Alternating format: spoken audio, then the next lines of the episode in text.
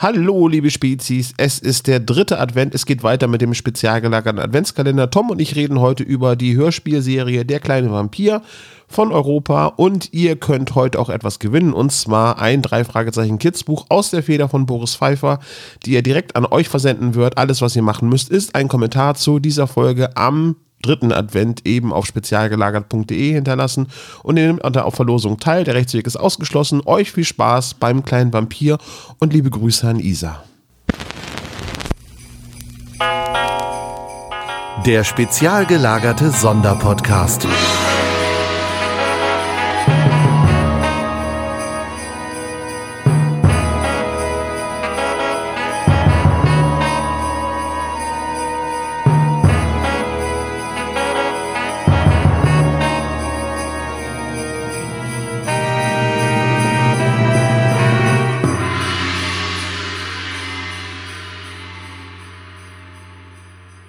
Hallo und herzlich willkommen beim spezial gelagerten Adventskalender. Und heute wird's, irgendwie sage ich das sehr oft, gruselig. Warum machen wir blutig, blues, äh. blutig gruselig, ja. Warum uh. machen wir eigentlich immer Grusel- und Horrorsachen im äh, Adventskalender, Olaf? Weil du und Sebo das nicht hört oder sehen könnt und deswegen. nein, nein, Moment. Sebo kann nicht, Tom will nicht. Das ist ein Unterschied. Aber ah, okay. Heute reden wir über den kleinen Vampir. Also so richtig gruselig wird es eigentlich gar nicht. Eher nee. so. So mittel. Lustig, spannend, mit leicht Grusel. So wurde das ursprünglich von der Autorin gewünscht. Das stimmt. Ähm, ist eigentlich, äh, man denkt irgendwie, ist in der Riege von der kleine Prinz, der kleine Muck, äh, äh, die kleine Hexe, der kleine, das kleine Gespenst. Äh, der kleine ja. Prinz. Habe ich schon, das war meine erste, glaube ich. Ach so, ja, Mensch. Ja, wir, sind kreativ, flexibel und kreativ. Ja. ja. Und äh, der kleine Tom hat noch ein paar Fakten dazu, oder? So ein paar. Also erstmal, wir reden hauptsächlich über die Hörspielreihe, die bei Ariola Express und dann bei Europa erschienen ist. Mhm. Es gibt vom kleinen Vampir mehrere Fassungen und die ersten Hörspiele, die nicht bei Europa erschienen sind, haben auch noch äh, ganz andere Sprecher. Aber mir geht es jetzt primär um den kleinen Vampir von Areola Express bzw. Europa, weil die Sprecher, die da auftreten, die kennt man aus ganz, ganz vielen anderen Europa-Produktionen. Und das war für mich immer so ein, äh, so, so ein Erlebnis jetzt beim Recherchieren. So, ach Mensch, das ist ja der und der, die Stimme kenne ich doch. Und ähm, ist nämlich eine Serie, die komplett an mir vorbeigegangen ist. Ja, mir auch. Ich habe die Fernsehserie gesehen. Die ist nicht an mir vorbeigegangen und ich hatte sie in Erinnerung, äh, dass es da ganz, ganz viele Folgen von gab und hat jetzt zur Vorbereitung, so wie es dann halt immer ist, irgendwie festgestellt. Sind fünf. Okay, es gab eine Staffel mit 13 Folgen. Ja, gut, immerhin. Es gibt auch nicht so viel mehr Hörspiele. Es gibt insgesamt 18 Hörspiele. Mhm. Warte, ja, 18, das war das letzte, das erschienen ist. Der kleine Vampir hat Geburtstag, das ist 2001 erschienen. Äh, nee, 2004, jetzt nichts Falsches sagen, das ist das letzte Hörspiel. Es gibt aber noch drei weitere Bücher zum kleinen Vampir. Die sind danach erschienen. Jetzt, vielleicht hast du es nachgesehen, aber du musst jetzt schätzen, Schätzlaff. Mhm. Wann ist das letzte der kleine Vampir-Buch erschienen? Das die Handlung quasi abschließt. Da fragst du was. Kleiner Boah. Tipp, es war nach 2004. Naja, ich meine, die, ich habe also äh, Angela Sommer-Bodenburg aus Schleswig-Holstein hat die Bücher geschrieben, die ist jetzt 74, das heißt, die könnte jetzt auch noch geschrieben haben, keine Ahnung, wahrscheinlich dann irgendwie vor vier Jahren. Na, nicht ganz, 2015 ist das letzte Buch erschienen. Oh, okay, oh, okay, dann liege ich drei Jahre daneben. Aber du hast recht, äh, Frau Bodenburg, Sommer Bodenburg ist jetzt 74 und lebt mittlerweile gar nicht mehr in Schleswig-Holstein, sondern in New Mexico. Oh. In, in Silver City. Die ist irgendwann in die USA migriert. Hm, nicht schlecht. Also zur, zur Rahmung, der kleine Vampir ist eine Kinderbuchreihe. Ich würde nicht Jugendbuchreihe sagen, dafür sind, ist, glaube ich, die Zielgruppe zu jung ist eine Kinderbuchreihe von eben Angela Sommer-Bodenburg, die erstmals 1979 erschien. Frau Bodenburg ist studierte Grundschullehrerin, hat auch jahrelang in Hamburg als Lehrerin gearbeitet und hat nebenher aber immer gemalt und auch Gedichtbände geschrieben. Und dann für ihre Schulklassen zum Vorlesen eben den kleinen Vampir konzipiert. Auf den Wunsch hin, etwas Lustiges, Spannendes und auch ein bisschen Gruseliges zu schreiben. Ich würde sagen, das ist jetzt ziemlich gut gelungen. Ich habe die Bücher damals in der Bibliothek ausgeliehen und zwar sind die am Rowold Verlag herausgekommen in dieser Kinder- und Jugendbuchreihe von, also da war immer dieses Ro, Ro, Ro. Ich weiß nicht, ob du dich dran ja, erinnerst. Ja, doch, das, das immer ich. an den Seiten auf die Bücher. Und auf der Rückseite gab es halt immer kleine Cartoons äh, mit äh, dem Fuchs äh, wie er schreibt und so weiter. Und das war halt immer auf den kleinen Vampirbüchern mit dabei. Und deswegen habe ich die mir häufiger ausgeliehen, weil ich auch irgendwie ich weiß auch nicht, eine kindliche äh, Affinität für, für diese Comics auf der Rückseite hatte. Hast du denn dann die Vampirbücher auch gelesen oder hast du nur die Comics auf der Rückseite gelesen? Um, um ehrlich zu sein, habe ich sie meistens immer nur durchgeblättert ähm, und vereinzelt gelesen. Das war halt wirklich vor, also nee, nicht Vorschule, sage ich schon, also Grundschulalter. Ähm, da habe ich mir ein paar Bücher von ausgeliehen, aber ich kann mich auch nicht daran erinnern, dass ich die wirklich von vorne bis hinten durchgelesen habe. Mm, ja, also wie gesagt, für mich ist, äh, mir ist es eine Serie, die komplett an mir vorbeigegangen ist. Die wurde mhm. mir dann, oh, muss ich jetzt zugeben, schon vor ein, zwei Jahren, vielleicht auch mehr, äh, mal empfohlen, weil die aus der gleichen Ära kommt wie diverse Hörspiele, die wir hier schon besprochen haben. Und liebe Isa, jetzt machen wir das endlich. Ja. liebe Grüße an Wir haben Stelle. unsere Hausaufgaben jetzt gemacht.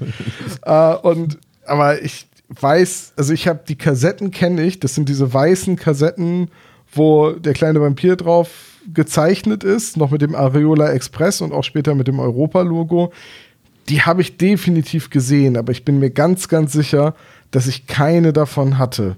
Was ich hm. ein bisschen komisch finde, weil aus dieser Zeit, Anfang der 80er, Mitte der 80er bis Anfang der 90er hatte ich eine Menge Kinder- und Jugendhörspiele, weil halt alles, was irgendwie auf dem Flohmarkt mal für ein, zwei Mark als Kassette verfügbar war, das habe ich halt mitgenommen oder bekommen. Also war jetzt nicht in dem Alter, wo ich es mir bewusst ausgesucht oder gesammelt hätte, aber wenn wir irgendwie auf dem Flohmarkt waren, dann gab es schon mal eine Kassette so für zwei Mark. Ja, wurde irgendwie altes Spielzeug verkauft und dann konnten halt wieder ein paar Kassetten mitgenommen werden. So bin ich auch an viele meiner drei Fragezeichen oder Alf-Hörspielkassetten gekommen. Hm. Also die habe ich auf diversen Flohmärkten zusammengesammelt. Hast du wahrscheinlich von mir gekauft. Das kann gut sein. Da war bestimmt so ein bärtiger Junge, der gerade Abitur gemacht hat. Richtig, ja, das könnte sein, ja. Also ich habe die Serie geguckt damals. Äh, das war einer der teuersten Kinderserien überhaupt, irgendwie die in Deutschland oder von Deutschland produziert worden ist. Weil eine kanadisch-deutsche Koproduktion war das äh, mit 13 Folgen und äh, aus dem Jahr 86. Und also lief auch in dem Zeit, also in dem Zeitfenster so in äh, in, in Deutschland, irgendwie also 87 oder so, also so Alf-Zeit herum.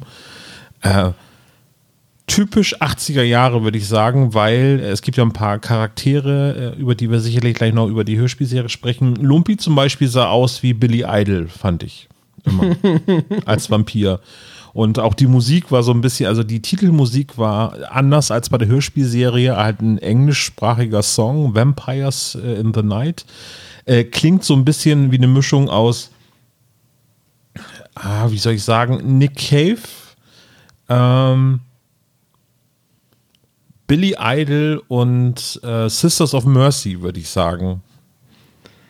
Wenn ich mir das so angucke, ich glaube, ich habe den kleinen Vampir zumindest Ausschnitte davon mal im Fernsehen gesehen. Also ja. gerade irgendwie an den Cast, an den älteren Vampir ganz rechts. Ich nehme an, dass es mal, dass das Rüdigers Vater sein soll. Ja.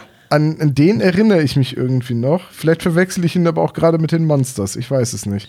Aber, äh, aber der, ja. der, der, Vampir hat eine frappierende Ähnlichkeit zu den Monsters, beziehungsweise zu ne, Adams Family nicht, ja schon bei den Monsters. Ne? Ja, der Großvater bei den Monsters. Äh, aber ja, ich äh, gebe zu, der Schauspieler von Lumpy sieht wirklich ein bisschen. A, sieht er zu alt aus für einen 14-Jährigen. Und, ja. und, und, B sieht er wirklich ein bisschen nach Billy Idol aus. Ja, aber es müsste doch der Onkel denn sein. Also, ne, der Onkel und Tante sind es doch, ne? Rüdiger lebt doch bei Onkel und Tante, oder? Oh, das kann sein. Auf jeden Fall bei seiner Also Onkel Tante. Theodor und Tante Dorothy, beziehungsweise Ludwig und Hildegard heißen sie ja, ne? Ja, wo, wobei eine Tante Doro gibt es auch in den Ja. Hörspielen. Fun Fact übrigens, um jetzt die Kurve zu kriegen, äh, Lumpi wurde gesprochen von Andreas van der Meden. Echt jetzt? Warte. Ja, in der Fernsehserie. Ach, in der Fernsehserie. Ich wollte gerade sagen, bei, ja, den, bei den genau, aber das ist so. eine gute Überleitung und Heidi Schaffrath hat äh, Helga Bohnsack gesprochen. Also, ähm, das ist ja Antons Mutter. Ja, ich wollte sagen, weil in den Hörspielen und jetzt, jetzt, wir müssen mal über diese Europa-Hörspiele reden. Genau, deswegen ist Diese. Besetzung. Also, das ist ja der Hammer. Das ist auch heute noch der Hammer, wenn du halt früher drei Fragezeichen Hörspiele und andere Europaproduktionen gehört hast und dann eine Serie entdeckst, die du so gar nicht kennst. Und so ging es mir, dass ich halt bei jeder Stimme immer gesagt habe, halt, stopp, das ist doch. Und das fing an beim Erzähler und das hörte bei den absoluten Nebenrollen äh, nicht auf, dass ich immer wieder angehalten habe, gesagt habe, Moment, das ist doch und ich, das so viele Stimmen, die man irgendwoher kennt. Das ist Hans unfassbar. Peach als Erzähler, um äh, zu, Mindblown irgendwie äh, wahrscheinlich die legendärste Märchenstimme, die es bei Europa gab. Zumal Hans Petsch ja auch bei Huibu der Erzähler war. Ja. So. Und das ist ja eine Serie, die ich als Kind äh, richtig geliebt habe. Hans Petsch äh, als, als, als Erzähler bei Huibu äh, war großartig und als Erzähler bei ähm, beim kleinen Vampir halt auch Wahnsinn, das ist halt einfach die Stimme, ne? Ja. Und er war auch der Erzähler bei Flitze Feuerzahn.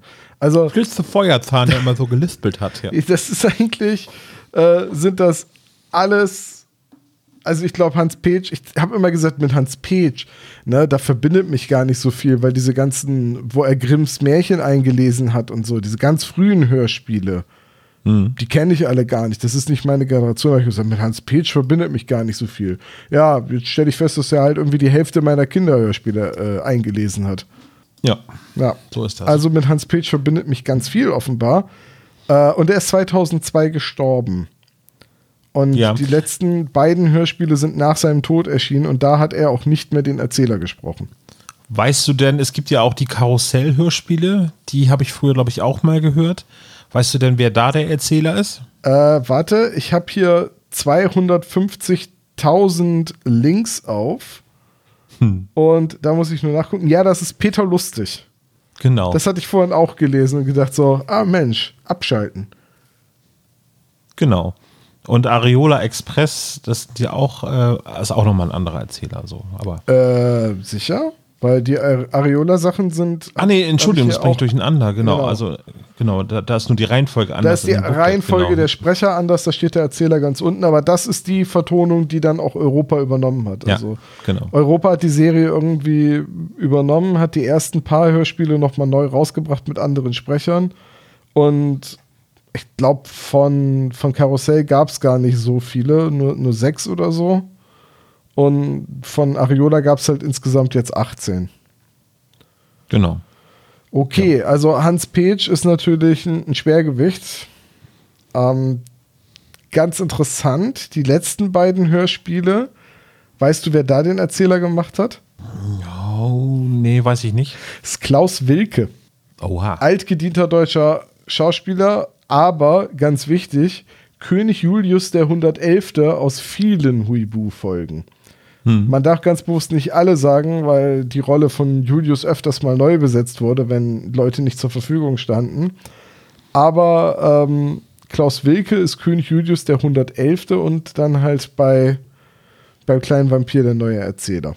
Es war auch so ein, ich höre in die Folge rein, halt, Moment, das ist doch, das ist doch Julius. Ja, Julius. Julius. Den Namen kann ich ja. Ich hatte einen Klasskameraden, der Julius hieß, der Arme. Der Arme. Naja, eigentlich nicht, aber irgendwie zu der Zeit, irgendwie, wo Huibu gerade angesagt war und du einen Klasskameraden hast, der Julius heißt es. naja, sei doch froh, dass du nicht auch noch eine Constantia und einen Kastellan in der Klasse hattest. der Kastellan, nee, aber. Oder jemand mit einer rostigen Rasselkette unterwegs ist. Aber wir reden jetzt über Vampire. Genau. Wen haben wir denn noch so an Sprechern? Oh, oh, da, da sind noch so viele. Also wir haben Tobias Pauls als den Anton, den menschlichen Protagonisten. Äh, der hat in zwei, drei Fragezeichen-Folgen mal mitgesprochen und einer Handvoll TKKG-Folgen. Hm. Eine Folge Knight Rider und, aber da kann ich leider nichts zu sagen, äh, in ganz, ganz vielen Folgen vom Reiterhof drei Lilien. Aber das sagt mir gar nichts. Hast, hattest Mir- du den Reiterhof drei Lilien als Hörspiel? Nee, sorry. Da bin ich auch nicht Zielgruppe gewesen, glaube ich.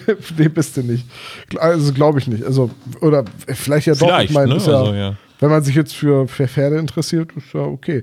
Ähm, nee, aber den, den kannte ich halt wirklich nur aus seinen Nebenrollen bei den drei Fragezeichen und das sind halt wirklich Nebenrollen. Äh, aber Rüdiger, der namensgebende kleine Vampir, Rüdiger von Schlotterstein, wird gesprochen von Christian Stark.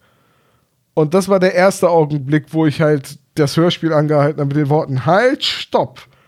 Das ist doch Buck Buff aus Scotland Yard. Das wäre mir nicht aufgefallen. Ich kenne ihn von den drei Fragezeichen. Ich glaube, bei den Dopingmixer macht er mit. Aber Äh, warte, kann ich nachsehen? Drei Fragezeichen, Dopingmixer, Meister des Todes und unsichtbarer Passagier. Aber das sind natürlich beides neuere Folgen von 2012 und 2017. Da hätte ich die Stimme jetzt auch nicht unbedingt wiedererkannt. ja, aber bei Dop Dopingmixer ist es, glaube ich, Glenn Miles heißt er da, ne? Ja, das ist da der Rollenname. Das hätte ich jetzt aus dem Kopf nicht mehr gewusst, aber. Also hast du wahrscheinlich auch nachgesehen, aber. Richtig. Das ja. hätte ich auch nicht. Also, aber Buck Buff, ähm, die 29 Scotland Yard Hörspiele, die habe ich ja erst vor ein, zwei Jahren alle noch mal für einen Adventskalender gehört und äh, da bin ich ja auch ein riesiger Fan von. Scotland Yard war Heimlich und Co., Scotland Yard und drei Fragezeichen. Das waren so die drei Krimiserien, die ich, wo ich viele Kassetten von hatte. Also mindestens immer ein Drittel der Serie. Bei Heimlich und Co. gab es nur sechs Folgen, das war dann nicht so schwer, zwei Kassetten davon zu haben. Ähm, aber natürlich höre ich da sofort Buck Buff raus. Und ähm, man könnte ihn vielleicht auch noch aus vier Tim und Struppi-Folgen kennen, aber da spricht er immer andere Rollen. Hm. Und naja, gut, ansonsten halt hauptsächlich der kleine Vampir. Und auch im Reiterhof drei Lilien. Ich weiß gar nicht, hast du das mal gehört? Ich habe gerade irgendwie ein Déjà-vu. Da ist er, da ist er Matti. ah, ja, die Serie habe ich früher sehr gerne gehört. Ja, äh, in Heimlich und Co. hat er übrigens auch mitgesprochen. Da spricht er den Christian Heimlich in allen sechs Folgen. Also eins der drei Enkelkinder von dem Erfinder Ernst Heimlich. Ah, M müsste ich irgendwann eigentlich auch noch mal ausgraben. Die sind aber irgendwie nicht neu erschienen, diese Heimlich und Co. Brettspiele. Äh, Brettspiele schon, sag ich schon, äh, die, die Hörspiele es sind nur sechs Stück. Das Brettspiel habe ich noch. Ja, war mal Spiel des Jahres, ne? Also, In meinem Geburtsjahr 1986. Und es ist ein Spiel mit Kramerleiste. ja, Haben wir, glaube ich, hier auch schon fünfmal erwähnt. Also. ich glaube auch, ja. So, äh, jetzt muss ich. Kramerleiste war übrigens was, was ich mal rausgesucht hätte als Thema für fünf unnütze Fakten. Ja, es war in unserer ersten Folge, glaube ich, gleich enthalten. Ja, ich habe es dann auch nochmal gehört und habe gedacht, na, Ja, nicht ganz so taufrisch die Information. so, ja dann, dann halt nicht, ne? Annika Pages ist Anna, die Schwester von Rüdiger. Genau, Annika Pages äh, kennt man auch aus diversen drei Fragezeichen Hörspielen und Europa-Hörspielen aus den 80ern und 90ern. Genauso wie ihre ältere Schwester Svenja. Und auch ihr Vater Harald Pages, der spricht übrigens auch mit beim kleinen Vampir.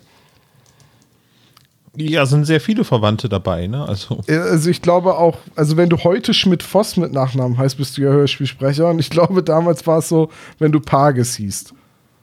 ja, wahrscheinlich, ja. Annika Pages ist die Lyth in Angriff der Computerviren.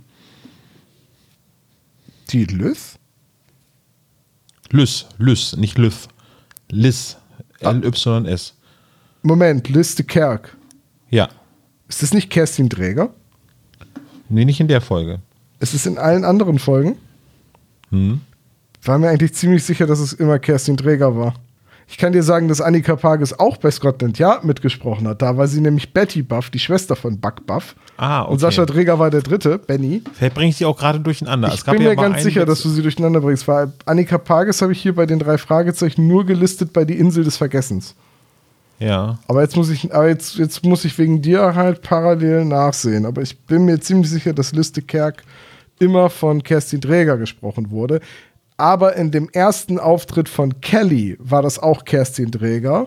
Richtig, ja. Und danach hat das gewechselt und ich kriege da die Namen immer durcheinander. Wer hat denn, äh, wer hat denn Kelly gesprochen? Juliane Schalay ist die andere Kelly, also die Kelly, die man als Kelly kennt. Naja, ich bin mir ziemlich sicher, Liste Kerk war immer ähm, Kerstin. Liz, genau. äh, ja, okay. Oder war es Liz, Elisabeth Zapata? LIZ ist Verena Großer bei Angriff der Computerviren. Ja, das stimmt, das ist, auch, das ist auch immer Verena Großer. Nee, ich glaube, Kelly ist Juliane Schalay. Schalay, genau. Ja, ich glaube, dann hast du da was durcheinander gekriegt, weil Liste Kerk ist immer Kerstin Träger. Aber macht ja nichts. Es sind so viele Namen und so viele Sprecher. Ich muss die Dinge auch Ja. noch ständig nachsehen.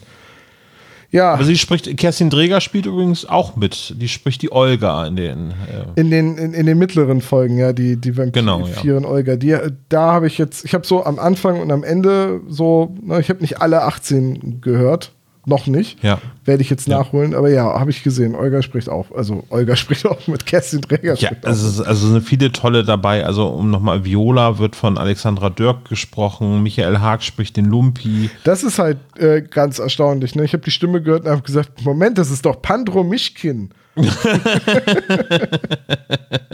Der sieht aus wie Billy Idol. Cool. Pandro Mischkin sieht aus wie Billy Idol und ist auch Skinny Norris. Ja. Ja, und auch Harald Pages kennt man aus ganz, ganz vielen Hörspielreihen. Er war zum Beispiel Splinter bei den Teenage Mutant Hero Turtles. Oha. Und Onkel Quentin bei Fünf Freunde. Okay, wer, wer spricht den Geiermeier? Den Geiermeier, den, oh, warte mal, das hatte ich nicht nachgesehen. Den, den Vampirjäger Geiermeier. Äh, keine Ahnung, sag's mir. Der ist der Friedhofswächter, ne? Der wird gesprochen von äh, Werner Catano. Ich wollte eigentlich nur einen Verweis auf die Fernsehserie machen. Da wird Geiermeier nämlich gespielt von Gerd Fröbe.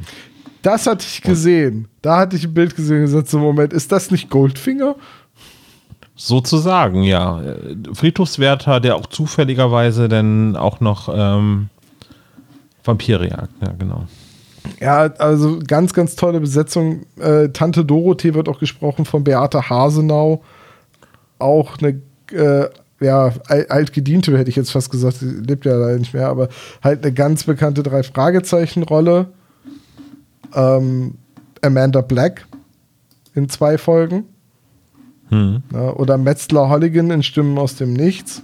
Das sind schon, ne, das sind für mich jetzt sehr prägnante Rollen aus den drei Fragezeichen. Und naja, diverse andere Hörspiele immer mal so im Hintergrund. Unter anderem auch Aristocats, die zu dem Disney-Film, weißt du, mit den Katzen. Ja. Also äh, Werner Catano ist äh, übrigens der Kenneth in Die bedrohte Ranch. Ja, also man, man merkt so ein bisschen, ne, damals war das natürlich jetzt in Anführungsstrichen nichts Besonderes. Das waren halt einfach Hörspielsprecher, die engagiert wurden, weil man eine Rolle für sie hatte. Und natürlich, die kamen halt irgendwie alle aus der Gegend, da um Hamburg rum. Und deswegen hat man die engagiert, weil die können halt schnell mal im Studio vorbeikommen. Ähm, aber heutzutage, wenn man dann diese ganzen Querverbindungen sieht, dann merkt man einfach, es gibt so irgendwie so, eine, so, so ein Set aus so 50 Sprechern, die irgendwie alle Hörspiele produziert haben, die man als Kind gehört hat. Ja, ein Ensemble von Europa. Ne? So, Ja, so im Prinzip genau das. Äh, Wie sieht es denn aus mit der Handlung? Wollen wir über die Handlung sprechen? Ja, Also worum geht's in der Hörspielserie? ist nat könnten wir eigentlich nach, nach 23 Minuten mal machen. Ja. Also, Also wir haben ja bisher, wir haben, halt- also ich würde das jetzt, wenn wir Kapitelmarken setzen würden beim Adventskalender. das war jetzt die, Stimmen, ich die jetzt Stimmenschwärmerei, definitiv. Richtig, ja. genau. ah, so. Ja, also es geht um Anton, einen normalen Jungen, der sich für Gruselgeschichten und besonders Vampire interessiert.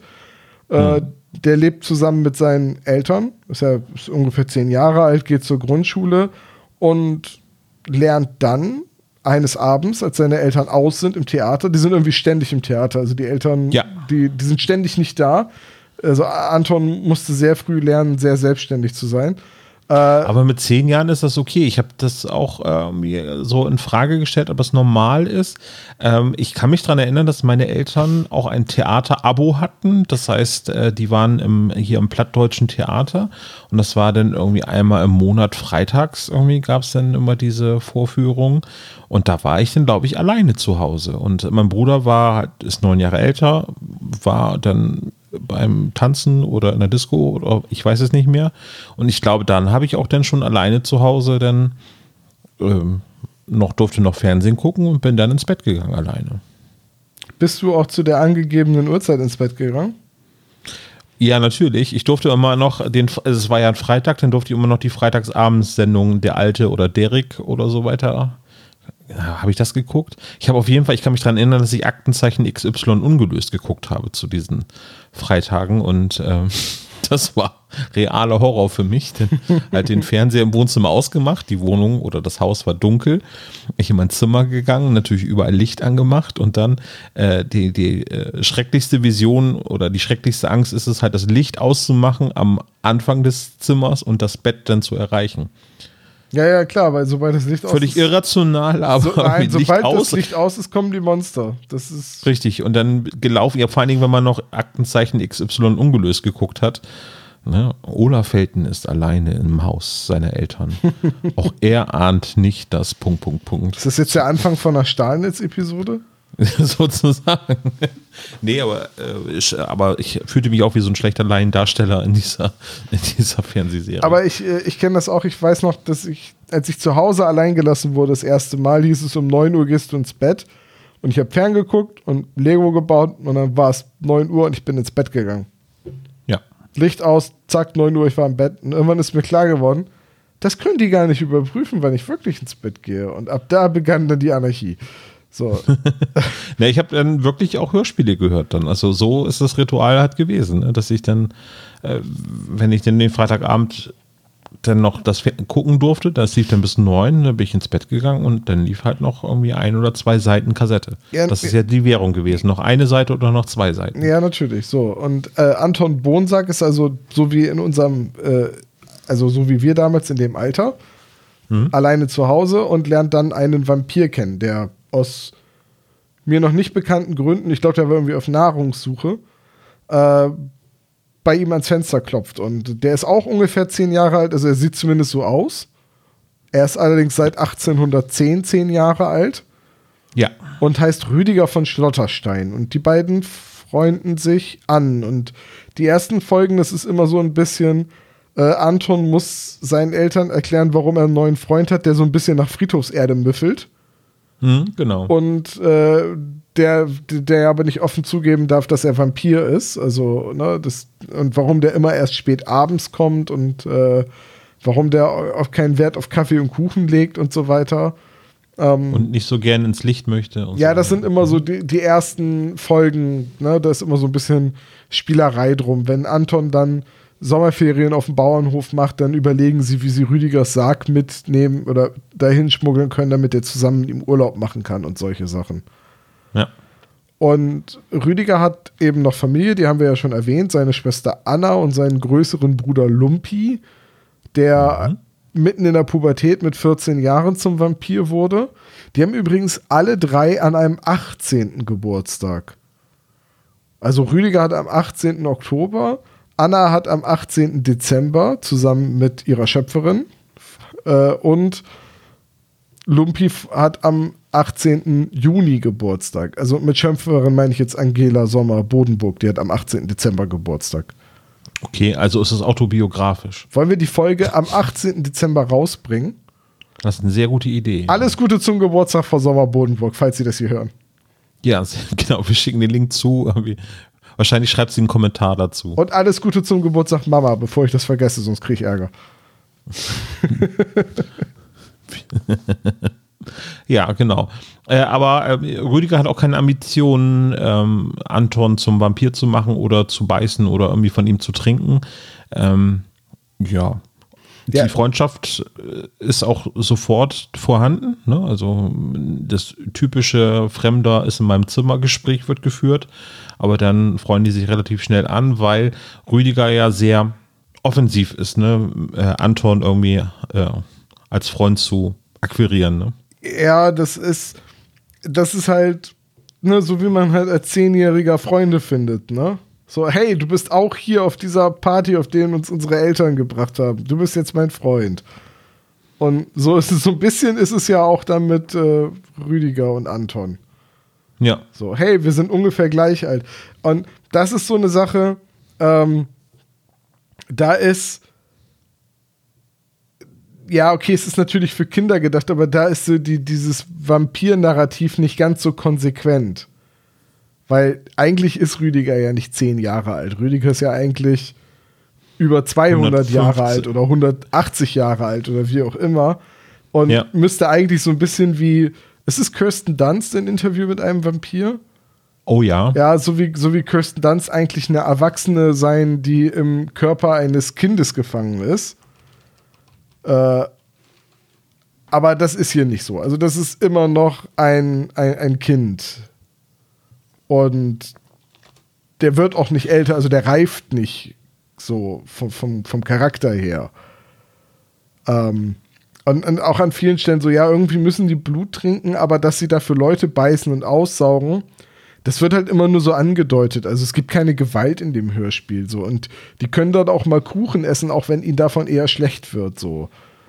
Ne, das machen die dann so der Höflichkeit halber, aber eigentlich vertragen sie keine menschlichen Speisen. Ja äh, Gewalt und also das Einzige, was halt irgendwie mit Gewalt irgendwie zu tun hat, ist äh, die Präsenz von Geiermeier. Ja, der so. halt ganz bewusst die Vampire jagt und, und vernichten will.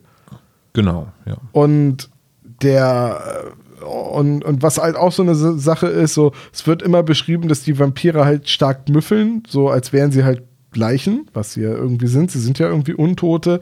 Aber auch das wird natürlich kindgerecht verpackt und da wird so ein bisschen mit rumgescherzt, dass die riechen irgendwie nach so einer Mischung aus, Moder, Muff und Friedhofserde.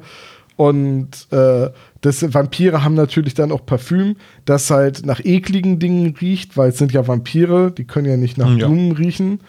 Gleichzeitig wird aber immer so ein bisschen so eine Liebelei zwischen Rüdigers Schwester, der, die ist ein Jahr jünger, die Anna, und, und dem Anton angedeutet. Also Anna ist so ein ja. bisschen verguckt in Anton und Anton interessiert sich auch nicht für andere Mädels, weil es gibt ja immer noch die Anna, aber natürlich kindgerecht, also die haben jetzt nicht irgendwie eine Liebesbeziehung oder so. Nee, es gibt eine Kussszene, die halt erklärt wird mit einer Mund-zu-Mund-Beatmung, weil Anton ohnmächtig ist oder auf jeden Fall leblos ist und dann wird er von Anna Mund zu Mund beatmet. Das ist ja. ja. so eine der, der so typischen Szenen, wie, wie halt, ja, das erklärt wird. Ja, klar, auch, auch da wieder, ne, kindgerecht, Kindergeschichte.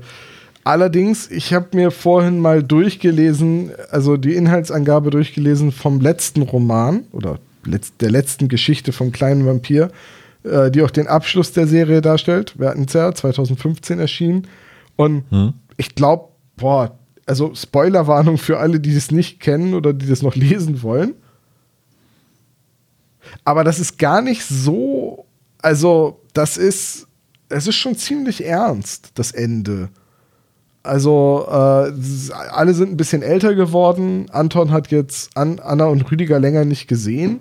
Seine Eltern haben sich mittlerweile getrennt und er pendelt als Jugendlicher immer zwischen seinen Eltern hin und her. Also mal ist er bei seinem Vater, mal bei seiner Mutter. Und dann tauchen Anna und Rüdiger wieder auf und sie bietet ihm halt an, zum Vampir zu werden und er lehnt das erst ab. Als er dann allerdings wieder mit dem Vampirumhang von Rüdiger getarnt seine Eltern ausspioniert, stellt er fest, dass beide mit ihrem neuen Partner und ihrer neuen Familie total glücklich sind und hat halt das Gefühl, dass ihn selbst niemand vermissen wird. Und dann geht er mit Rüdiger und Anna und wird zum Vampir.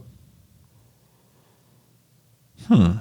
Das ist für eine Kindergeschichte, so nach dem Motto, deine Eltern sind jetzt mit neuen Partnern zusammen und niemand liebt dich. Das ist schon hart. Das ist schon ziemlich hart, ja ist es halt, für wen ist das denn? Ist das noch weiter ein Kinderbuch sozusagen oder ist das jetzt einfach ein, eine Abschlussgeschichte, die für die Kinder, die es damals gelesen haben, jetzt erzählt wird? Das ist eine gute Frage. Ich meine, die Kinder, die es damals gelesen haben, 1979, Also, dieses ja jetzt, also wer es damals gelesen hat, ist ja ein bisschen älter als du. Ja. So, und weiß ich nicht, ob, ob, ob, also hättest du jetzt eine Abschlussgeschichte für den kleinen Vampir gebraucht? Hast du dich dein ganzes Leben gefragt? Ja, ich möchte gerne wissen, wie es weitergeht. Nein, seit, seit 20 Jahren warte ich darauf. Es ist schlimmer als The Dance of Dragons.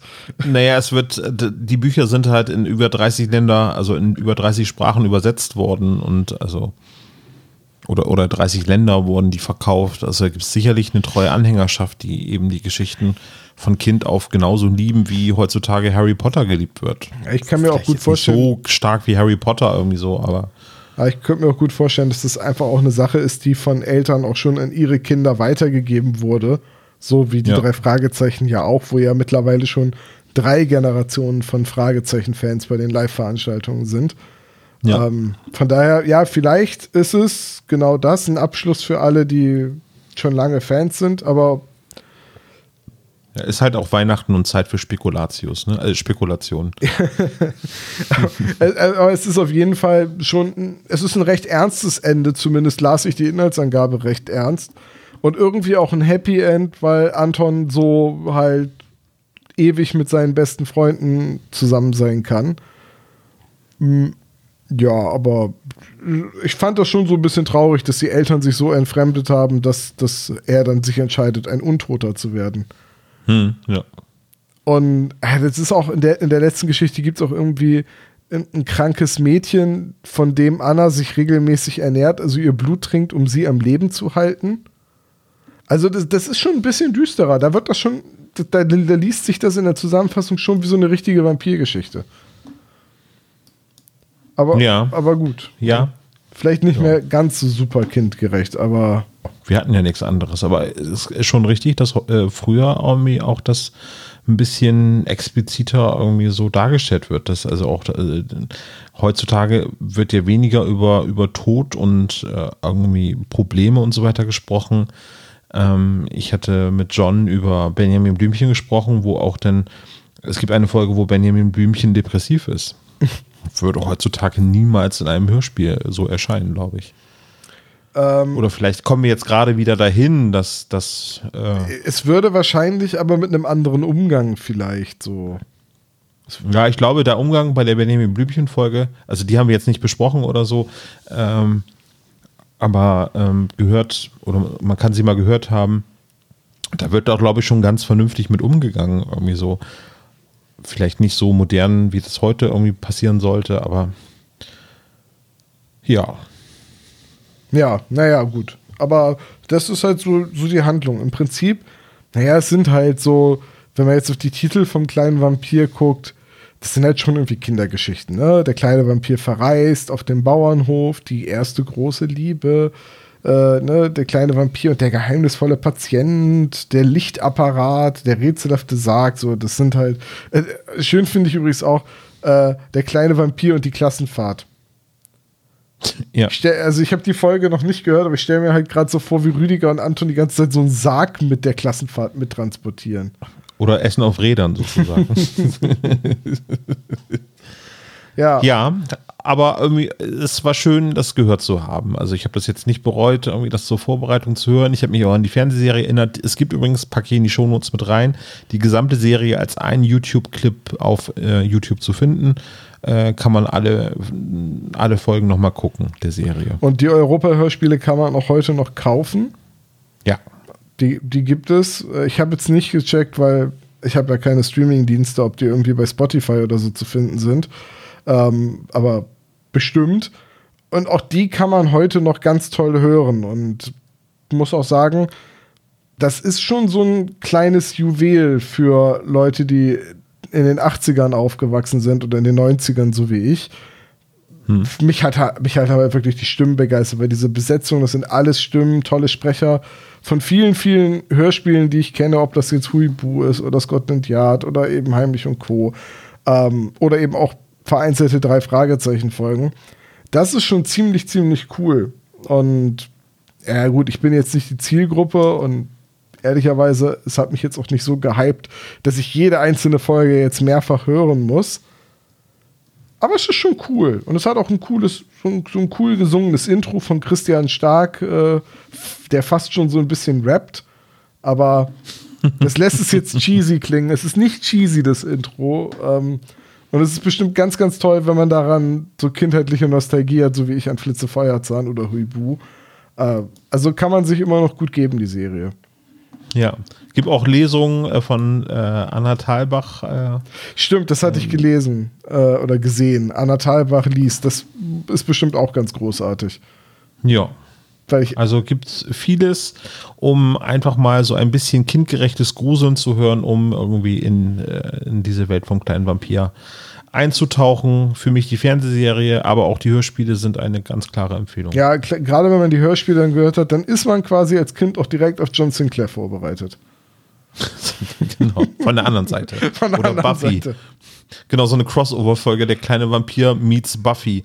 Oder Faith, Faith the Van Helsing Chronicles, irgendwie so. Ich stelle mir das gerade vor, wie John Sinclair und Rüdiger von Schlotterstein zusammen gegen Vampire kämpfen. ja. Rüdiger ist natürlich ein Oder Anton als Insider irgendwie. Ne? Der kennt sie alle, alle Vampirnester in Deutschland. Wer sind sie? Bonsack. Anton Bonsack. Da kommt die, die Musik von John Sinclair. ja, großartig. Ja. Olaf, danke, dass du die Zeit hattest, äh, diese Zeitreise zu machen. Ja, mit einem Flugumhang. Äh, mit einem Flugumhang, ja. Und der, der so ein bisschen nach einer Mischung aus Mottenkugeln und Friedhofserde riecht. Ja, so wie bei mir zu Hause meine Bettdecke. Gut. Da fällt mir ein, ich muss mal wieder die Bettdecke tauschen. So. und in dem Sinne war es das für heute beim spezialgelagerten Adventskalender. Morgen geht es wieder mit einem Türchen weiter und wir verraten wie immer nicht womit. Ciao. Ciao, ciao.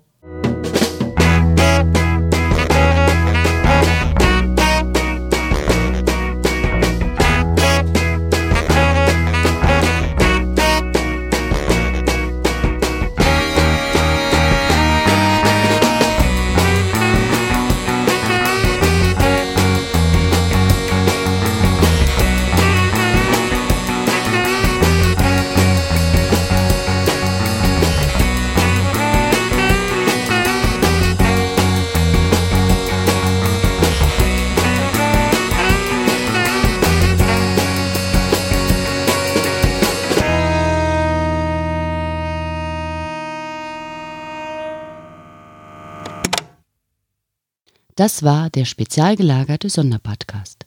Ihr könnt die Jungs unterstützen über patreon.com slash spezialgelagert oder über paypal.me slash spezialgelagert.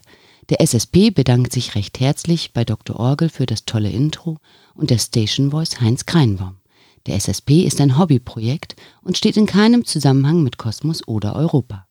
Ihr findet den SSP auf Facebook, Twitter und Instagram jeweils unter Spezial gelagert sowie auf YouTube. Außerdem könnt ihr die Jungs auf dem SSP Discord-Server antreffen. Alle Links findet ihr natürlich auf der Webseite spezialgelagert.de. Bis zum nächsten Mal.